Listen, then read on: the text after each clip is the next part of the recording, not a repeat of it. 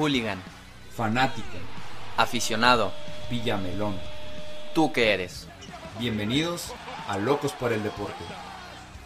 A lo profundo.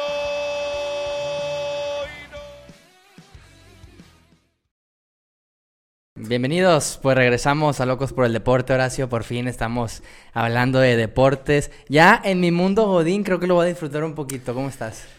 Bien, bienvenido al mundo Godín. Este, pero pues nada, muy contentos de poder estar aquí nuevamente con todos ustedes. Eh, hemos hecho como 25 mil regresos, pero esperemos si este ya sea el definitivo y poder estar con ustedes semana tras semana hablando de, de fútbol principalmente, ¿no? Eh, pues hablando de fútbol, precisamente estamos hablando del torneo más corto en la historia del fútbol mexicano. Ojo, en la historia del fútbol mexicano y eso que ha habido Segunda Guerra Mundial, eso, eso que hemos, los autobuses han chocado y se han muerto jugadores en el caso de Monterrey, pero hoy es el, es el torneo más corto del mundo. Ojo, también dirá si lo gana Monterrey que no vale la estrellita por ser año mundialista o este sí. No, no, sí, porque pues ya serían jugar las 17 jornadas. O sea, va a ser el más en, corto. En ese torneo también se jugaron 17 jornadas. No, no, no. Sí, no. sí, sí. No voy a entrar, no voy a entrar en detalle. Chécale la estadística. Se jugaron grupos. Pero se jugaron 17 jornadas. No, no se jugaron 17 jornadas. Hay que checarlo porque yo estoy casi 100% Chécalo bien, seguro. chécalo bien, porque hay que conocer la historia del club, ¿verdad? Digo, al final de cuentas en la CONCACAF no juegas fase de grupo, no juegas 17 jornadas. No, pero es el torneo, vale. se juega el torneo como es. Y eh, si lo plantean desde un inicio es porque así es el torneo, ¿no? Vamos a hablar de la actualidad mejor, porque si no es un ciclo ahí Un- el que de- de no nunca- acabar. De no acabar. Y yo quiero hablar de la jornada 1, Ok. de lo mal que han estado ambos equipos regiomontanos. ¿Hay Eh, cosas que rescatar de ambos o de nada más de Tigres o nada más de Rayados? O, tú, o por, por ejemplo, yo escuchaba las televisoras y hablaron muy mal de la defensiva de ambos equipos, yo concuerdo, pero te pregunto, ¿hay algo que rescatar en los equipos regios en esta primera jornada? Mira, de- al menos de Tigres yo creo que sí hay cosas rescatables. Ok. Eh, de Monterrey no puedo decir lo mismo porque no vi el partido. Solamente vi el resumen. Sí. Este, fue un domingo ahí complicado. Te escucho. En lo personal, sí, correcto. Fue un domingo complicado, pero de Tigres yo creo que sí hay cosas que rescatar. Eh, Que fuimos al estadio, a lo mejor. fuimos al estadio, fue, fuimos al estadio, fue el punto número uno. ¿Eso es lo que se puede rescatar o no? No, no, mira, la realidad es que Tigres tuvo a nivel defen- a nivel defensivo, ¿no? Eso es Ah, por favor, no- ahorita- no- empecemos a hablar de eso. A nivel ofensivo se mostró bien, para mí se mostró eh, con una idea, pues a lo piojo, siempre para adelante, echado para adelante, pero con un poquito más de idea. Vi a un Florian Tuva, al Champion Dumont, un poquito más conectado con la pelota, un poquito más conectado con Javier Aquino. Me gustó esa sociedad. Me gustó que Córdoba se mostró bien, o sea, la verdad fue el mejor en el, ¿El campo. mejor en el campo? El- Sí, sí, sí, fue el mejor en el campo, sin duda alguna de los 22, para mí fue el mejor. Le dio una cierta dinámica al equipo que yo creo que no estábamos acostumbrados a ver, al menos en la reciente temporada o reciente era de Piojo Herrera. Sí. Eh, Es, es que es su tercer torneo, si no me equivoco. es el tercer torneo de- del Piojo, es el segundo torneo de Córdoba. El primer torneo de Córdoba básicamente desaparecido. Y al menos este juego contra Cruz Azul lo hizo para mí muy bien. Te digo, una dinámica diferente. Y bueno, por la punta de la izquierda desperdiciamos un partido por caprichos de los jugadores que, que bueno, pues Raimundo Fulgencio, pues qué te digo, ¿no? Re- Refrescame la memoria. Córdoba, ¿qué tanto jugó el segundo torneo del Piojo Herrera? El No. primero de él con Tigres. No, muy poquito, muy poquito. Entró, entró como titular el primer juego, igual que acá, pero lo hizo muy mal en Torreón, recuerdo. Eh, y prácticamente de, de tan mal que lo hizo, estuvo borrado toda la temporada. Entró contra Toluca ya para finalizar el torneo en una época de, de rotación de Miguel Herrera, donde lo hace bien a secas. Mete incluso también un gol. Y luego tuvo un poquito más de minutos, pero entraba y era intrascendente en la cancha. Entonces, que haya tenido casi 75, 80 minutos, vamos a decir 75 minutos muy buenos, eso habla bien de él. Y creo que para mí se ganó la titularidad. Y para mí el que la pierde, que es alguien que me gustaba mucho, es el Capi Vigón. Capi Vigón, para mí pierde la titularidad el partido pasado porque jugó muy mal, sinceramente. Y entra Rafa Carioca y a Carioca tiene que jugar 105 minutos por partido, la verdad. Primero, habl- hablando de, de Córdoba, entiendo que el, el torneo pasado también haya empezado, pero yo creo que también le ha faltado la continuidad con el Piojo Herrera. Si bien el Piojo a lo mejor decide tuvo una mano muy fuerte con Córdoba, de, dio un primer mal partido y ya no lo metió. Si vas de, en las mismas, Florian también sale expulsado en su primer partido contra Santos y como quiera le dieron la continuidad pese a la lesión. Entonces, yo creo que a, Córdoba lo que le, sí le va a convenir con el Piojo Herrera es darle la continuidad para que pueda mostrar el nivel que llegó a tener también incluso en el América. Porque a mí me preguntabas, incluso grabamos un podcast aquí y me preguntabas, ¿quién está en Qatar 2022? Y yo te ponía a Córdoba de titular por el nivel que mostraba con, con el América. Entonces, yo creo que sí debería darle la titularidad al Piojo, pero difiero contigo en el sentido de que Vigón debe de salir. Yo creo que Fulgencio es el que debe de estar en la banca. Córdoba es que por, jugar por, sistema no va a pasar eso. O sea, o sea ese es a lo mejor el deber ser, pero por sistema no, no, va a pasar. No ves a, Córdoba jugando con Guiñar y Florian arriba y este, este Pizarro como cinco y de interiores se podría decir este Bigón con Carioca y Carioca un poquito más defensivo, pero yo creo que también al estar Carioca junto con Pizarro, a Bigón lo conocemos, incluso tuvo un remate de cabeza en este partido que llega muy bien a las espaldas de las defensas, atrás de su centro delantero, entonces yo creo que tener un tipo como Carioca en donde le da esa eh, tranquilidad defensiva, se podría decir a Bigón, a lo mejor aportar un poquito más en el sector ofensivo, o qué fue lo que le, que le faltó a Bigón en este partido que tú dices, para mí pierde la titularidad. defensivamente lo hizo muy mal, o sea, incluso en el primer gol lo vimos muy claro que la marca era precisamente de Juan Pablo Vigón, donde se ve que la jugada por punta de la derecha se va orquestando, como quien dice, va Vigón junto con, se me fue el que mete el gol, el primero de, Cruz Azul. Este, eh, el... El Cata Rodríguez, el Cata. No, no, no, el... Bueno. Bueno, este vato y van los dos juntos y luego Bigón llega un momento en el que se queda parado, este güey sigue la jugada y ya cuando Bigón reacciona, básicamente este se encuentra la, la, pelota en el manchón del área y la, y la remata solo, ¿no? Se podría decir que este Bigón sí jugó una jornada 1 displicente, de que sabemos que los equipos a lo mejor en la jornada 1 tienden a tener un fútbol muy pobre, tienden a tener poca eh, intensidad en los partidos por el hecho de que vienes de unas vacaciones, pero yo creo que un torneo tan corto no tienes que, no, no puedes estar con ese fútbol o, esa intensidad en los partidos porque vas a jugar hoy y juegas el miércoles. Entonces, yo creo que si aparte pierdes la titularidad en este partido, al, ser partidos tan seguidos, obviamente uno te van a sentar y si el otro lo hace bien, va a repetir el sábado. Sí, no diría que fue displicente porque Bigón es todo punto honor y estuvo corriendo, pero en esa jugada en específica sí fue un poco displicente, pero también como que nunca se alcanzó por ubicar en el terreno de juego, al menos así yo lo noté. ¿Siempre ha jugado donde jugó en la jornada 1? Sí, sí, claro, siempre ha jugado, pero es que Bigón es así, Bigón es así, o sea, o te da un super juego o te da un muy mal juego, no tiene como que una consistencia. Si Córdoba empieza a tener esa consistencia que mostró al menos el partido contra Cruz Azul, perdóname, pero él tiene que ser titular y Carioca, porque Carioca siempre muestra una regularidad pues las 17 fechas. O sea, Carioca tiene que jugar siempre. Primera jornada que está Carioca en el terreno de juego y le pone un balón filtrado por, por la izquierda. No, no recuerdo quién, no sé si era Fulgencio, en donde eh, la pelota, a ver, no es un pase, es un servicio que te pone para estar prácticamente a, un toque para, para definir. O sea, haz de cuenta que pone el pre, la preasistencia, como le llaman. Ese, pues, Esa preasistencia famosa. Pero, pero sí, o sea, y, no solamente la visión que tiene Rafa Carioca en la ofensiva. Quita los balones como a un dulce, se lo quita, o sea, le quita. Hace ver mal al, compañero de profesión. Sí, claro, o sea, al contención que siempre generalmente es el que, al que Carioca le toca quitar la pelota, los hace ver muy mal, o sea, y se vio a Charlie Rodríguez, le dio una pasada tremenda, se lo quitaba muy fácil. Y que tú decías, ¿cómo puede ser que este jugador esté en la banca? Esté en la banca? Y no solamente guardando proporciones, yo creo que es como un Iniesta. O ah, cara, ya no estamos volviendo loco en año mundialista. Sabemos que España puede hacer buen mundial, pero tampoco para tanto. A ver, es que Rafael Carioca recupera pelota, pero también te distribuye algo el juego. O sea, tú mismo ahorita dijiste. Pero, pero dime, a ver. Carioca está como para ir al Mundial de Qatar no, con Brasil. No, no, no, porque si lo comparas con Iniesta... al nivel del fútbol mexicano es ese... O sea, no hay ahorita un, futbolista que te haga ese tipo de recuperación en medio campo, que salga con balón controlado y te meta pases filtrados hacia, hacia el ofensivo. Que mande unas preasistencias, ¿verdad? O sea...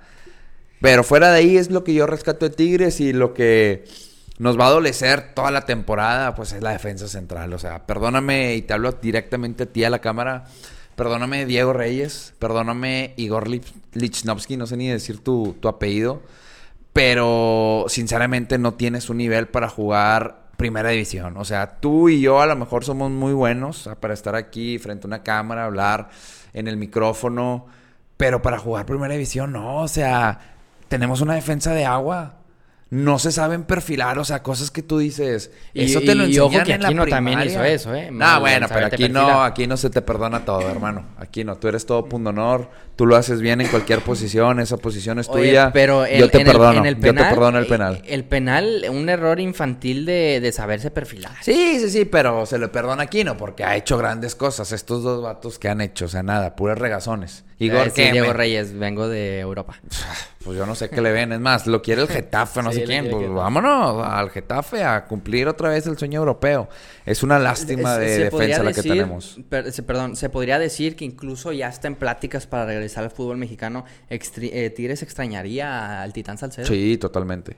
Totalmente. Pese a que un- hubo un tiempo en Tigres en donde se le vio un nivel muy pobre, muy bajo al Titán. Recuperó Estaba, su estaba, nivel. estaba desconcentrado, recuperó su nivel y, y, y prefiero un Titán Salcedo al nivel de Titán Salcedo que mostró eh, con sus indisciplinas, si tú quieres. Pues ahorita tenemos puro indisciplinado en el equipo, o sea, un disciplinado más, pero que juega al nivel del Titán Salcedo a su buen nivel, Sí. lo necesitamos. Porque si vas a traer otra vez al Titán, a ese Titán indisciplinado, desenfocado, que va a cometer los mismos errores que comete pues Diego Reyes, pues mejor déjame a Diego Reyes, ¿verdad? O sea, pues da lo mismo. Sí. De hecho, hoy estamos en el 2022. s- Un año atrás eh, terminó, por así decirlo, la década gloriosa de Tigres, cerrando de 1 a 1. Recordamos que en el 2011 fue Sí, sí. Su, su primer título ya en el mando de- del Tuca Ferretti hasta el 2021. Y esas grandes eh, de- eh, temporadas, esas grandes décadas, siempre tienen que estar orquestadas por una vertical, eh, por su, en la, en Sí, la la línea vértebra de, vertical, los, de los equipos, siempre tener a un hombre de peso en cada línea, por así decirlo. Y lo menciono porque yo veo adelante a Tigres y tiene a un hombre que se puede echar no solamente a la delantera, el equipo al hombro, como Claro. lo es André Pierre Guignac. Tú lo comentas, Pizarro, Carrioca, en su momento también Bigón, se pueden echar ese medio campo y también en partidos se pueden echar el equipo al hombro. Pero ¿desde cuándo Tigres no ha tenido un central en donde tú digas, a ver, este central, cuando el equipo necesita defender un gol, cuando el equipo necesita defender de que nos pusimos adelante en el marcador, este central me acomoda toda la defensa y aparte no solo la defensa, sino también a todo el equipo. ¿Desde hace cuándo Tigres no tiene a ese central? Mira, medias tintas fue Salcedo cuando andaba bien. O sea, Ok. campeonato 2019, que ahí fue básicamente la declive de Tigres. O sea, ese campeonato a partir de ahí todo fue para abajo. Yo creo que Salcedo lo llegó a hacer, pero fue un lapso muy corto. No se Porque consolidó, tu- por así altas y bajas, exactamente. Y pues el último fue niño, o sea, es la realidad. Eh, O sea, Juninho, ¿crees que Ayala no alcanzó tras la salida de Juninho ser ese central que puede orquestar toda una defensa y también a un equipo? Mira, es que Hugo Ayala nos ha demostrado, o tal vez la, la- la historia sí lo determinó, que él fuera un gran dos, Hugo Ayala. O sea, siempre estuvo atrás de, de, de Juninho siendo ese gran dos, y cuando le tocó ser el uno, probablemente pues ya la edad le costó un poco, le está costando para poder ser ese orquestador líder de la defensa pues de Tigres en este caso, que ya se ve un poquito lento, llega a destiempo, tampoco es como que esa tiene esa garra, eh, Esa personalidad, esa personalidad, ¿no? Su personalidad es ser tranquilo, limpio, eh, estar bien ubicado, por eso creo que era un excelente dos y fue la fórmula que hizo que Tigres lograra lo que logró en la en la era Tuca Ferretti. ¿Crees que le podría faltar un poquito de la personalidad del pollo briseño a lo mejor? Sí, pero sin ser tan exagerado, o sea, porque un pollo briseño te festeja. Está en el otro extremo. Sí, está en el otro extremo, o sea, tampoco, porque hay que combinarlo calidad con personalidad. Y pollo briseño es mucha personalidad, poca calidad. Entonces hay que tener ahí un equilibrio importante, creo yo. Eh, siempre en los equipos se dice que hay que entender tu rol en el mismo Claro. para poder brillar. Sí, sí, sí. Creo que el rol, lo dijiste bien, de Hugo Ayala es ser un 2, de tener un compañero. En su momento, eh, Basanta, así con el, con el equipo de Monterrey, ya yéndome a los rayados un poquito, en su momento tuvo, eh, tuvo que ser dos y a su lado estaba precisamente el presidente de Monterrey hoy, Duilo de, Ave- Duilo de Avino, que le enseñó a, a- a jugar en el fútbol mexicano a Basanta. Sí. Y después sale Duilio Davino por, por obvias razones de la edad y ahora Basanta se tuvo que quedar como uno. Pese a que Basanta no fuera, como tú dices, de una personalidad tan, podría decir, prepotente, que hasta cierto punto te ayuda en Sí, el lo fútbol. necesitan. Eh, creo que sí supo agarrar ese rol de uno y ahora vino, por así decirlo, César Montes, en donde César Montes fue el 2 del equipo de Monterrey, Basanta lo toma bien como el 1. Montes como dos, pero ahora que a Montes le toca hacer ese uno, yo creo que está igual que Ayala. Yo no creo que alcance a ser ese defensa número uno que, que en su momento lo fue Juninho, que en su momento lo fue Duilio y que en su momento también lo fue Basanta. Entonces, yo creo que si comparamos un poquito los equipos regios, nos dimos cuenta esta jornada uno en donde carecemos de lo mismo. Carecemos de un central de peso que te acomode no solamente en la defensiva, sino que te jale todo el equipo porque desde el delantero tienen que empezar a defender. Claro. Entonces, yo creo y comparando no nada más los resultados de que a los dos equipos le metieron muchos goles, sino la personalidad de la defensiva de Monterrey y la personalidad de la defensiva de Tigres, yo creo que carece de ese jugador que en muchos años atrás, en las últimas décadas, Monterrey y Tigres sí lo tuvieron, pero hoy ya no lo tienen. Hoy ya no lo tienen y yo creería que al menos hablando de Tigres en particular es lo que necesitamos. O sea, y luego nos traen a... ¿Cómo se llama este güey? Ca- Caicedo. Caicedo. O sea, un delantero más. Un, un- un- Ya no sabes ni dónde meterlo. Ya no sabes dónde a- meterlo, A, o no sabes sea, dónde meter al diente. Emperras ahí toda la raza en la ofensiva. O sea, pobre diente. Tampoco le das oportunidad. Tampoco creo que el diente sea como que la gran octava maravilla del mundo. Pero creo que pudiera ser un, un buen revulsivo. O sea, que pueda ser el 2. Pero... Ah, A yo ver, no entiendo. Yo no que- entiendo es que la también- neta a Miguel Herrera y a la directiva de Tigres. Yo no entiendo la directiva porque dices, a ver, entiendo que el Diente López no es la, la quinta maravilla, pero estás hablando también uno de los últimos campeones de goleo del Sí, o sea, tiene calidad, tiene y calidad. Guiñac también fue campeón de goleo en el torneo pasado. Entonces, estás hablando que tienes a los dos últimos o, o dos de los tres últimos campeones de goleo y aún así te atreves a ir por otro centro delantero. Entiendo que Guiñac lo dijo, que él ya va de salida, que le tiene que pasar la estafeta a Florian, pero a ver, tires adelante y ya no ocupa a Adelante, nadie más. adelante, Tigres no necesita a nadie. Y luego, y no necesitamos a Caicedo. O sea, puede que sea un gran jugador y puede que den Tigres en un futuro. Pero al día de hoy no lo necesitas. Aparte, es un, es un jugador ecuatoriano que viene de jugar en la liga, quién sabe cuál, que es la 47 del mundo. O sea, no es ni siquiera la mejor. No está por encima de la Liga MX. Y el 60% de sus goles los ha hecho en esa liga, pedorra. Sí. O sea, no necesitas a, a un morenazo que se ve todo punto honor. Pues claro, juega contra vatos que son de tu calidad y de la mía. Pues claro que va a anotar el 60% de sus goles. Pero no lo necesitamos. Necesitamos un central de jerarquía, si no es que dos. Uno muy importante para que regreses a Juan Pablo, a Juan Pablo Vigón. A. ¿Ayala o No, hombre, este. Igor? El, el que venía del Atlas. Eh, Ah, este... fue su nombre. El- el lateral. El lateral, claro. Angulo. Angulo. Angulo también, que lo pongas en la lateral izquierda, que es donde mejor se vio. Y si no, pues bueno, tráete a dos centrales de jerarquía y deja de, de- de lateral izquierdo. No, no hay ningún problema. Eh, Fíjate que es lo que me sorprende porque Tigres se caracterizó ser un equipo que compraba mucho y prestaba para después repatriarlos o si no venderlos a un costo mayor. Creo que al final de cuentas el negocio no le salió tan bien porque cuando hoy ocupas un, un central no lo tienes, pese a que tengas jugadores. Bueno, ese es otro tema. Creo que el negocio sí le salió bien, pero ya. Hablando de números, hablando de números claro que sí, pero hablando de tener un central hoy en día comprando tanto jugador. No, no, no. O sea, es que tuvo que empezar a vender porque si no se iba a meter con problemas con la FIFA. Ah, ok. Ca- caso Chelsea. Entonces tuvo que empezar a deshacerse de, de todos para que no hubiera, hubiera temas. Es por eso que Miguel Ángel Garza sale de la institución, o sea, Pero no por eso. Tigres hoy no tiene un buen central. O sea, por los problemas de la FIFA, digo, como No, quiera. no, no, o sea- Puedes tener un puedes tener un jugador por así decirlo de nombre o que creas que puede hacerse de un hombre en cada posición para en un momento dado repatriarlo. Y es que, ¿sabes qué? Lo tenías con Pacho Mesa, para mí. Para mí lo tenías con Pacho Mesa y Miguel Herrera lo dejó ir, o sea... Eh, Pacho Mesa un tipo de muchísimo más personalidad que allá. Claro, claro, totalmente. O sea, él, él podías forzarlo forjarlo a que sea tu número uno, pero Lo que la- pa- las lesiones también le jugaron mucho en contra y simplemente no le, no le llenó el ojo a Miguel Herrera.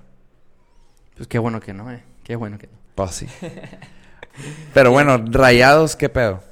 Pues mira, Rayados hubo, prácticamente yo lo defino y para hacer, como tú no, no tuviste la oportunidad de ir ver el juego para que me entiendas un poquito más, una montaña rusa prácticamente. Y como tal como son las montañas rusas, primero hacia arriba, después hacia abajo y después haciendo olas. Ajá. Creo que Monterrey en los primeros 20, 25 minutos Le, le están metiendo un baile al Santos, Tú ¿no? decías, este equipo, o sea, está para cosas grandes, pero desde la primera jornada. Sí, ¿eh? sí, sí, sí, O sí. sea, agarraba la pelota el Monterrey. Los primeros cinco minutos no la tuvo. El Santos ahí trató de hacer presión en la parte de arriba. Agarró la pelota en el centro del campo ahí con el, el 10 de Uruguay, Gorriarán. Jugadorazo, la verdad, pese a que a lo mejor no fue el mejor partido de Santos y de él. Pero después de lo que viene siendo el minuto 5 al minuto 25, el Monterrey voló en la cancha literalmente. Pero voló, voló. Tanto- Los galácticos, los galácticos. Tanto que Ponchito puso una asistencia a este Aguirre y la segunda, tercera pelota que agarra Aguirre se la define como crack Acevedo picándosela Ajá, por. No sé si viste el resumen. Sí, sí, Rodrigo, Rodrigo, Eh, ¿no? pi- Picándosela ahí al portero Acevedo. Primero Funes Mori reencontrándose con el gol en la primera Bien jugada para Funes, que ¿no? tuvo. Bien, bien. Sí, mete dos goles. Entonces yo creo que eso nos va a ayudar bastante en la confianza ahí. Creo que Rodrigo Aguirre va a terminar con más goles que Funes Mori la temporada. Yo creo que sí. Eh, Rodrigo Aguirre, yo creo que tiene la ventaja de, de- de- siempre tener la portería de frente a comparación de Funes Mori, que a veces le toca tener la portería de espaldas, a veces le toca bo- botarse, ser ese jugador que le dé, vaya la redundancia, juego a sus, a sus interiores, a sus extremos, al mismo Rodrigo. Entonces yo creo que Rodrigo, al tener una pierna muy potente, al ser un tipo que tiene gol, al que tiene creatividad, que sabe moverse en el espacio, yo creo que concuerdo contigo y va a terminar por tener más goles que, que Rodrigo, que este Rogelio. Incluso que creo yo que Berterame. Habrá que verlo jugar. Habrá que verlo jugar. Pero. Incluso yo creo que sí, por, por el hecho de que esos dos, Funes Mori y Berterame, van a estar en Van constante pel- peleando, rotación. ¿verdad? Por la cuestión de que son cuatro meses. Entonces uno va a jugar y después el otro y después el otro. Pues Entonces, po- po- por, la fatiga muscular. Funes Mori yo. tiene que ponerse las pilas porque si quiere ir al mundial es tu- su única oportunidad. Y lo dejó claro en este partido, en donde buscó el gol a mano poder y termina metiendo a los dos.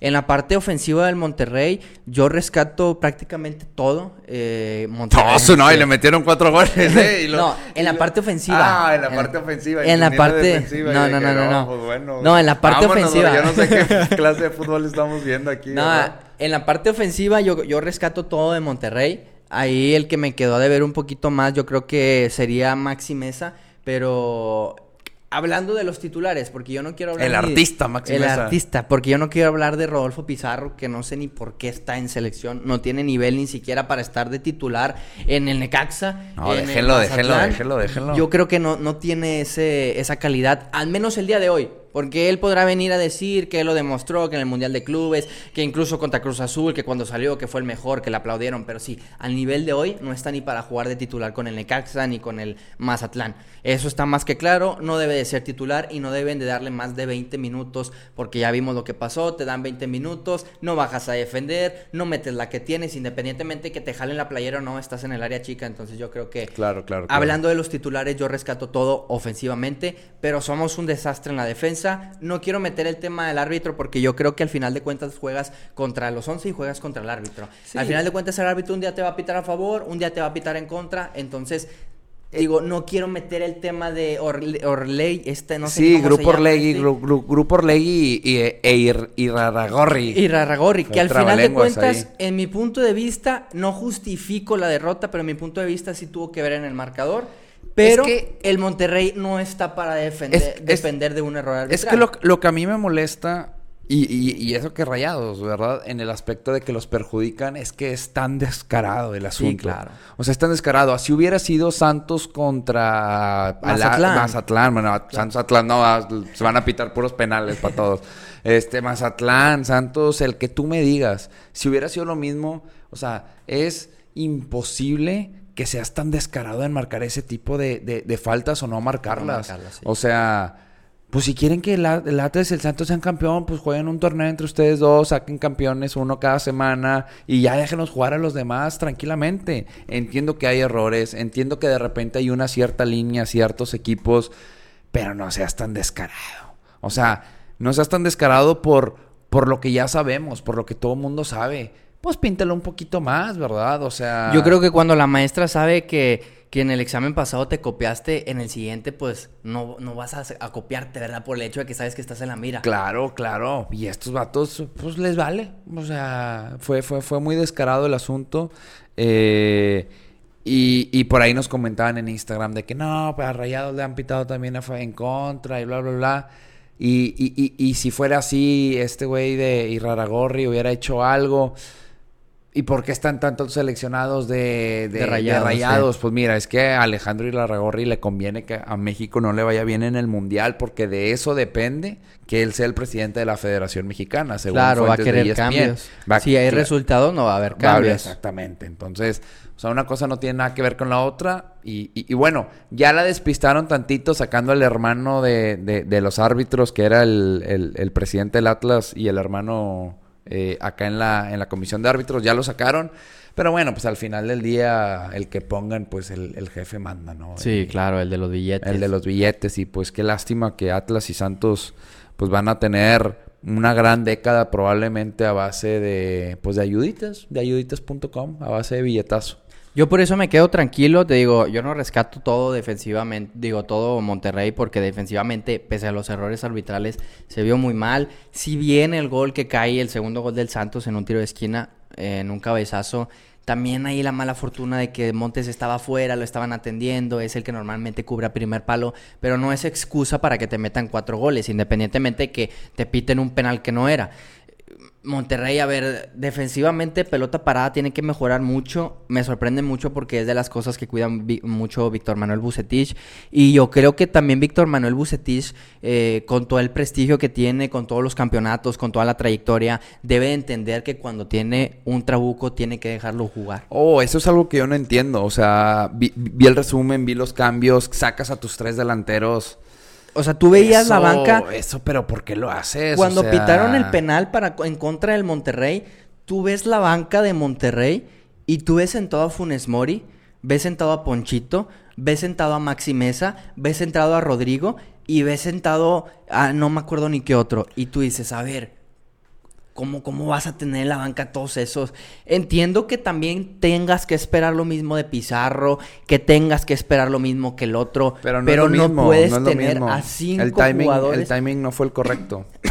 No, no puedes tener a cinco jugadores de esa calidad afuera. Sí, no, puedes no, no. empezar a rotar sacando dos, sacando a uno, a lo mucho tres, pero tener los cinco afuera no y, puedes tener. Y deja tú, experimentas con Joao que tiene dos días en la ciudad, o sea, qué bueno que lo quisiste debutar para que se sienta integrado, pero no es así, no son así las cosas. Y el partido, al menos en lo que se veía el resumen que intenté ver el más completo, 12, 15 minutos, no pintaba para que hiciera ese tipo de cambios, o sea... No, para nada. Yo creo que Bucetich los hizo muy temprano. Bucet- exacto, Bucetich es experto en defenderse, pero creo que también es importante, o sea, él se defendía con Chupete, se defendía con Aldo de Nigris, se, defen- se defendía con Walter Erviti, con jugadores que te tenían entretenido en cierta forma Es lo que te iba a decir. a- al equipo rival. A- Acá a ver. sacas a todos tus ofensivos y dices, no, pues no me preocupo, o sea, vámonos para adelante. Defendernos siempre significa no tener la pelota. Claro. Y estar atrás. También puedes defender con la pelota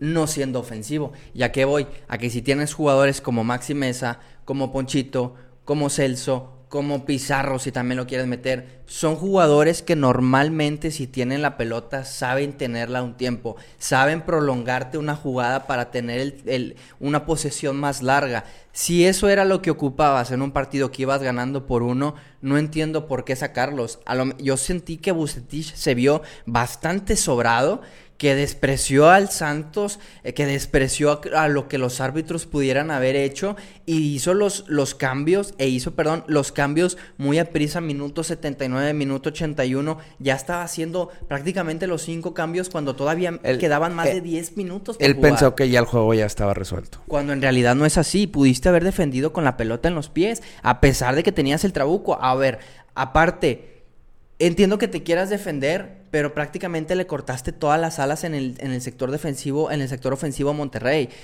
si te quieres defender, lo entiendo, pero deja jugadores capaces de poder crearte una jugada de peligro Sí. para que el Santos tampoco te vaya y te ataque con los 10, 11 jugadores que tienen en el terreno de juego.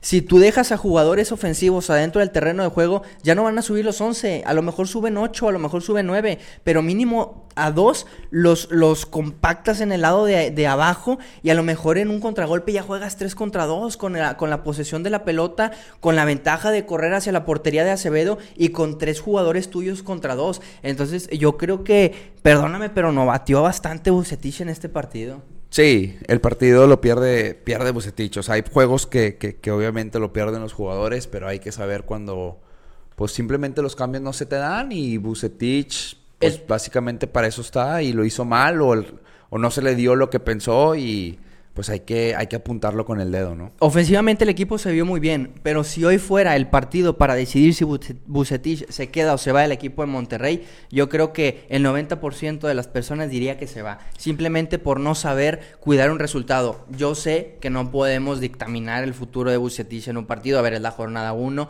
A mí en lo personal, si quitas la- el sector defensivo, a mí me encantó el equipo porque Monterrey la temporada pasada no, no tenía gol.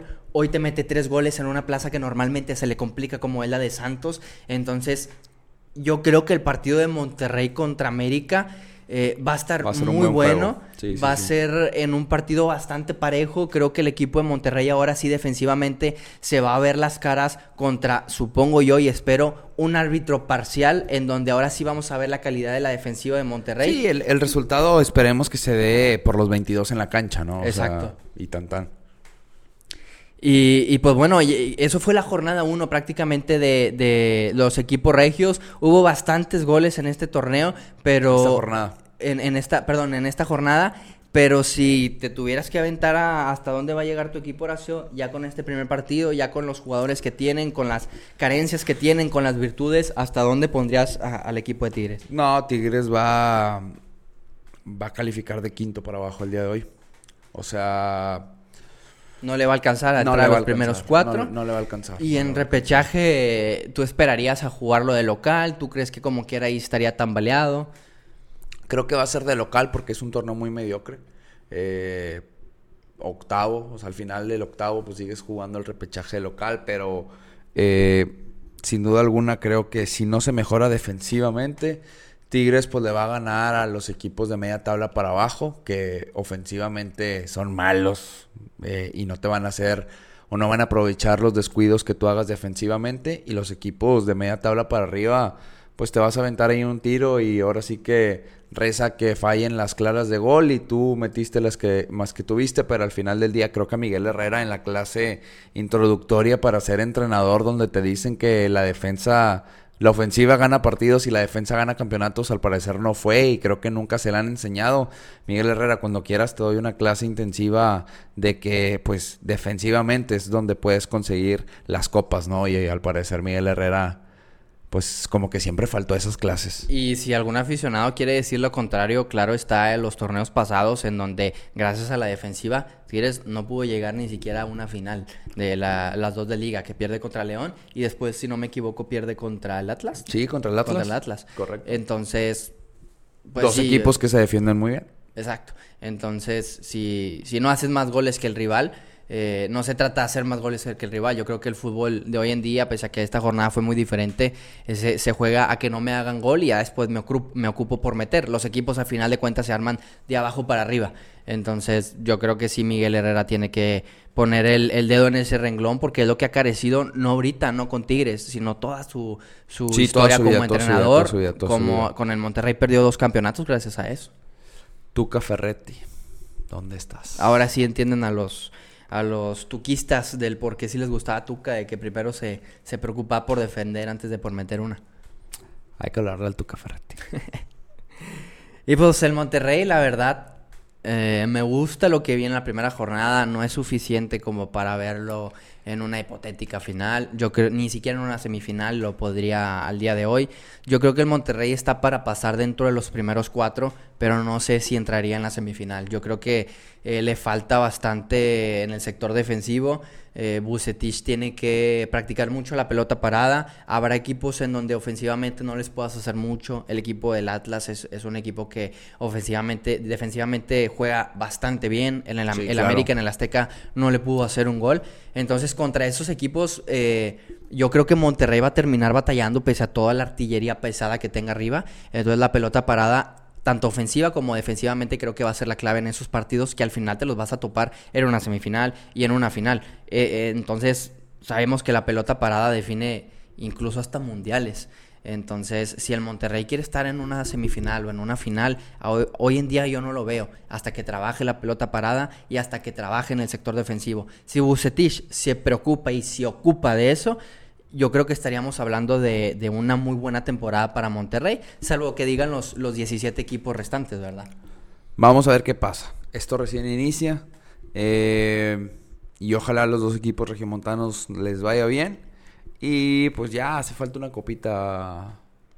en- Desde el 2019 que, que la Liga MX nos da una copa a nuestra ciudad, No, ya ¿cómo- tenemos... ¿Cómo, que 2019? ¿Ustedes también fueron Ah, en el 2019? Sí. ¿O en el 20? No, del 19. 19. Pues O sea, que fue- fuimos nosotros fue y después Tigres. No, al revés, ¿no? Ah, Ustedes sí, León diciembre. contra ustedes en León y nosotros en el Azteca. 2019, 20, ya tres años. Ya tres años. Cuando Bueno, teníamos... pues le toca a Tigres entonces. Porque la temporada pasada, 2021, nadie pasó a la final. De... Bueno, es que... Pero en el 2021 Tigres jugó final, ¿verdad? No. Ah, bueno, fue Monterrey contra el América. Pero en el 2020 jugaron la final de CONCACAF ustedes. Ah, ¿Verdad? Bueno, es que a lo que voy es que ahorita estamos en el 2022 y ya está por terminar en el torneo. Si Monterrey o Tigres no llega a la final, serían dos años en final, ¿verdad?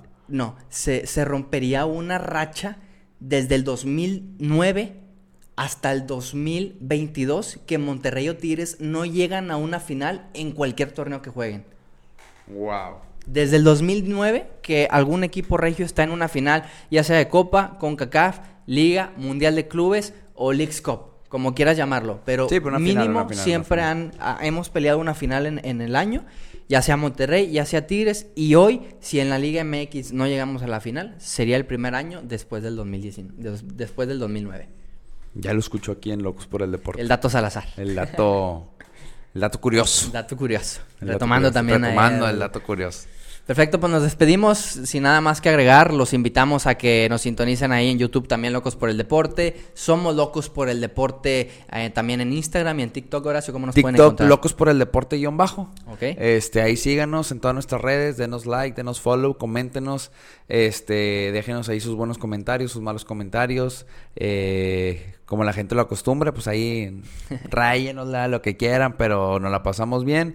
Y pues nada, si nos está escuchando en Spotify, también ayúdanos con follow, cinco estrellas, si es que te gustó este episodio, y compártelo con alguien que creas que le va a gustar, y pues nada, sé parte de la comunidad de Locos por el Deporte. Un saludo a nuestro amigo de Instagram. Te mando un fuerte abrazo. Gracias por seguirnos, amigo. Aquí te vamos a estar viendo. Saludos, esto es Locos por el Deporte. Mi nombre es Arturo Garza. con Horacio Horacio Torres. Torres. Y recuerden, el deporte se lleva en la sangre. Adiós.